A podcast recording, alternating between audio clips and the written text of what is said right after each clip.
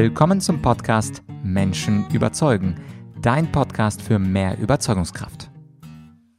Mein Name ist Vladyachenko und nachdem wir in der letzten Folge die Rhetorik des reichsten Mannes der Welt analysiert haben, nämlich Elon Musk, geht es heute um die Management Skills einer der genialsten Führungskräfte der letzten 30, 40 Jahre. Es ist Steve Jobs. Und wenn du Führungskraft bist, dann frag dich am Ende dieser Folge, befolgst du die Tipps, die Steve Jobs in diesem Interview gegeben hat. Und jetzt hörst du einen Ausschnitt aus einem YouTube-Video von mir mit der Analyse zu Steve Jobs. Viel Spaß dabei. Lass uns heute Steve Jobs als Führungskraft analysieren.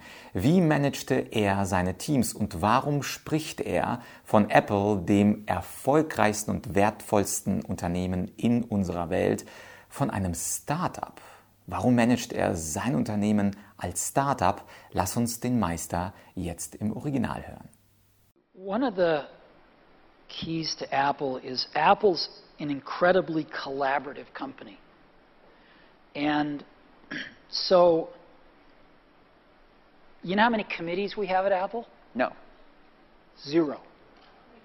We have no committees. no committees. We are a very we are organized like a startup. One person's in charge of iPhone OS software. One person's in charge of Mac hardware. One person's in charge of iPhone hardware engineering.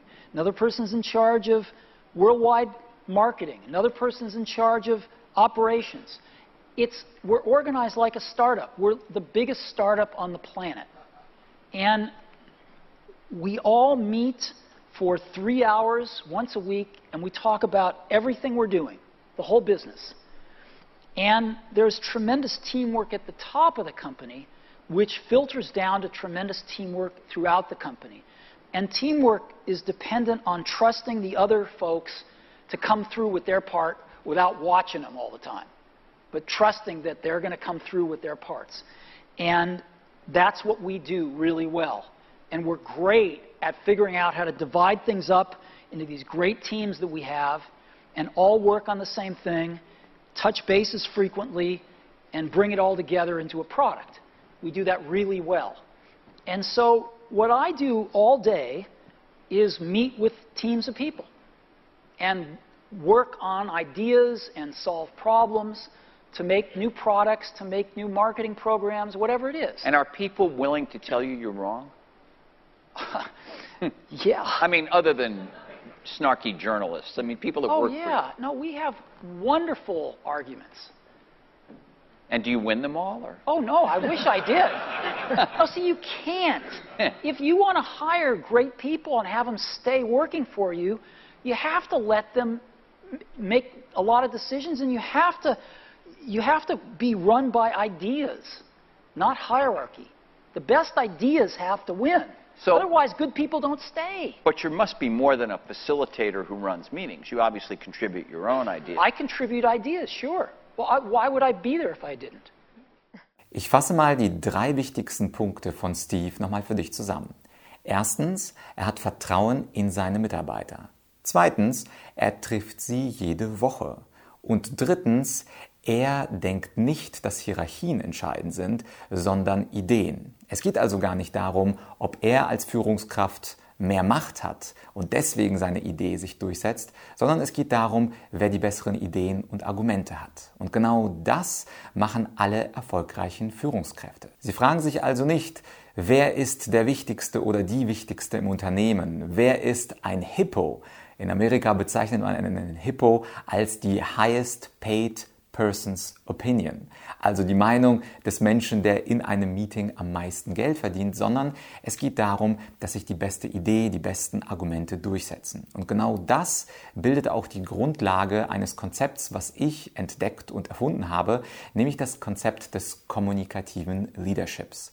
Kommunikatives Leadership bedeutet unter anderem, dass man in einer offenen Feedback-Kultur alle Meinungen von allen Mitarbeitern kommen lässt, zulässt und dann auch sich tatsächlich für die beste Idee entscheidet und nicht aus politischen Gründen Kollege A oder Kollegin B mit ihrem Projekt gewinnen lässt. Und wenn du eine Führungskraft bist, egal ob du erfolgreich bist oder gerade anfängst oder vielleicht eine Führungskraft werden willst, so möchte ich dich einladen, dieses Konzept des kommunikativen Leaderships von mir zu lernen. Und zwar komplett kostenlos und aus deinem Wohnzimmer aus. Ich mache nämlich am 5. und 6. November ein kostenloses Event über Zoom online und da möchte ich dir unter anderem dieses Konzept und die fünf Rollen einer Führungskraft vorstellen. Mit diesen fünf Rollen wirst du nicht nur effektiver, sondern auch ein wenig sympathischer. Du hast also gar kein Risiko, melde dich einfach an. Den Link, den findest du unten als ersten Link in der Beschreibung und ich hoffe, gemeinsam machen wir dich am 5. und 6. November zu einer sympathischen und effektiven Führungskraft. Bis dahin. Ja, und jetzt hoffe ich natürlich auch, dass du dich zu meiner Führungskräfte-Challenge anmeldest. Ich werde dich als Führungskraft tatsächlich auch challengen. Es kann also sein, dass du in ein Rollenspiel reinkommst und wir gemeinsam vor Hunderten von Leuten eine kleine Übung miteinander machen, eine kleine Führungssimulation.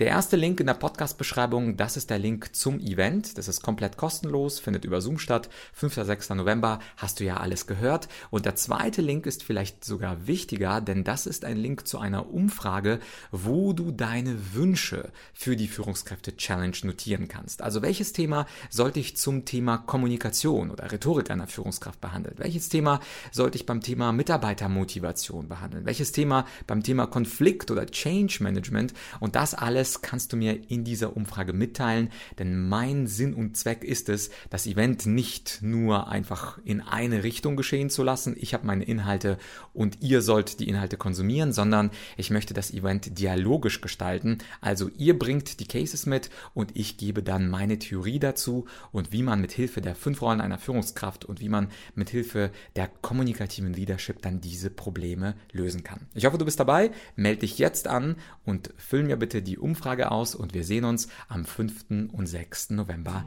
live und in Farbe. Bis dahin, dein Vlad.